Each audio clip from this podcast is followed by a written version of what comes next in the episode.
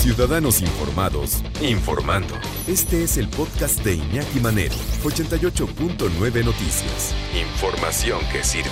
Tráfico y clima cada 15 minutos.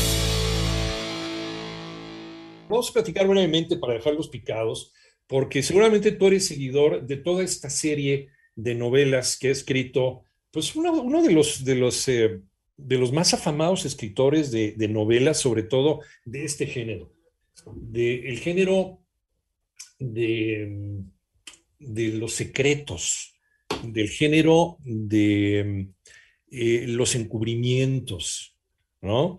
En fin, del, del, misterio. Te acordarás de secretos de Pemex, secretos de Maximiliano, secretos de la Biblia, secretos del Vaticano, secreto R, la conspiración 2014, eh, o secreto 1910-1929 y ahora, ahora eh, está ya calientito, acabo de salir, Secreto Azteca. Leopoldo Mendívil, qué gusto saludarte, ¿cómo estás? Bienvenido. Primero que nada, un honor para mí platicar contigo, yo soy tu fan Iñaki y, pues un saludo a todo tu público y deseándoles feliz Navidad y compartirles pues este proyecto de investigación Secreto Azteca, del cual yo he tenido muchas ganas de platicar contigo, porque es sobre los orígenes de México. Siempre te ha gustado el tema de las conspiraciones, Leopoldo. ¿Cómo, cómo entra la conspiración al mundo mesoamericano? Lo que pasa, muy querido Iñaki, es que la historia en general que le cuentan todos los países a su población siempre está manipulada. Eso no es exclusivo de México. Los gringos también tienen una historia muy manipulada de su pasado para los ciudadanos, para los niños. Por ejemplo, no, no le dicen a los niños que la guerra civil la hicieron los, los ingleses y los franceses, porque ahorita son sus aliados. Entonces un niño no aprende eso, solo aprende que Lincoln quiso liberar a los negros y con eso, ¿no?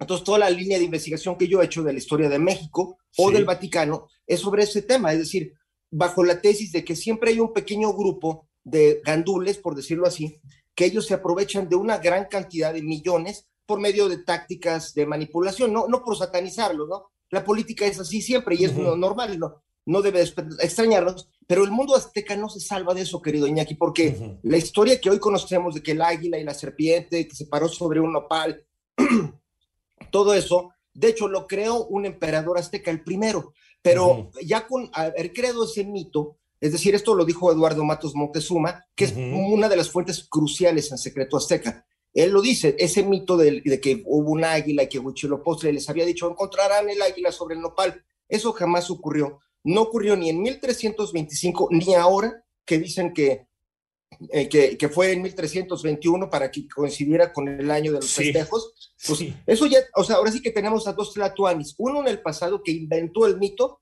y uno ahorita que lo reinventó para que se ajuste. Entonces, esta historia es de cómo se ha manipulado todo eso, pero sobre todo Iñaki, en la búsqueda de ver cuál, cuál, fue la verdadera historia, porque los arqueólogos que ellos utilizan métodos, eh, incluso genética, ver las ruinas, comparar fuentes muy antiguas, ya se está reconstruyendo lo que realmente sucedió. Y lo que sucedió, Iñaki, es algo que se parece a la guerra de Troya, algo así como el Señor de los Anillos en México, 100 años antes de la conquista. Y este libro, Iñaki, está hecho bajo la óptica de que México se obsesionó con hablar tanto de la conquista y la conquista de la conquista que nos amargó y necesariamente en vez de buscar el origen de España, que es fascinante, y el origen de, del mundo azteca, es decir, ¿por qué no ver cómo se crearon, cómo se construyeron para aprender de ahí, en vez de pensar cómo se enfrentaron, cómo se, cómo se destruyó un mundo? O sea, no, no clavarnos en eso, sino ver lo que vale la pena de historia. Figuras como Nezahualcóyotl, como Moctezuma el Huelcamina, como el propio Iscoatl, el que inventó este mito, pero es muy rescatable lo que hizo, o sea, era un cuate muy parecido a Vito Corleone, o sea, los que les gusta el padrino. sí, sí. Iscoatl es Sí, haz de cuenta es la combinación de Vito Corleone y Porfirio Díaz mezclado con, haz de cuenta, con Carlomagno.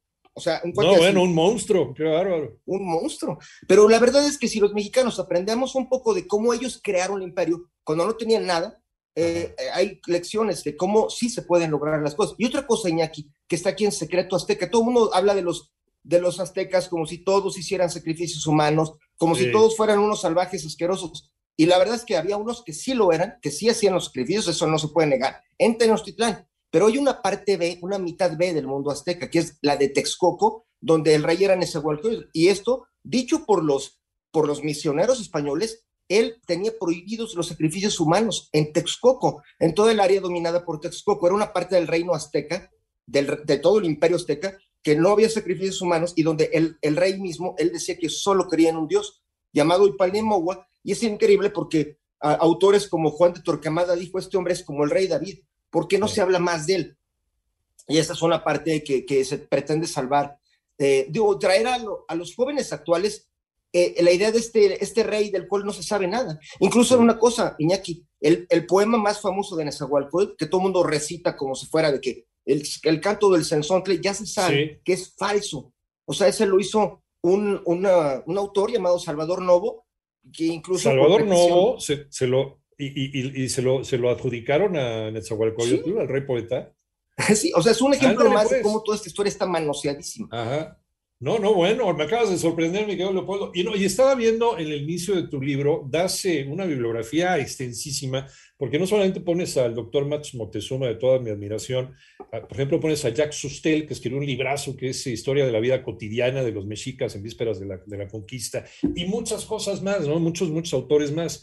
Entonces, eh, y ahí es donde empiezas entonces a, a fraguar tu historia del secreto azteca. Vamos a dejar ahí eh, picada a, a nuestros eh, radioescuchas, eh, Leopoldo, para que, lo, para que lo lean, porque además está novelizado con el estilo que muchos ya conocen de Leopoldo Mendívil, Secretos, Secreto Azteca. Ya está, ya está en librerías. Te agradecemos muchísimo, Leopoldo, Leopoldo Mendívil, Secreto Azteca, ya está en librerías. Todo esto que nos acaba de decir Leopoldo, pues bueno, vamos a leerlo con una gran investigación histórica y además con la ficción, la ficción de un gran novelista como Leopoldo Mendívil.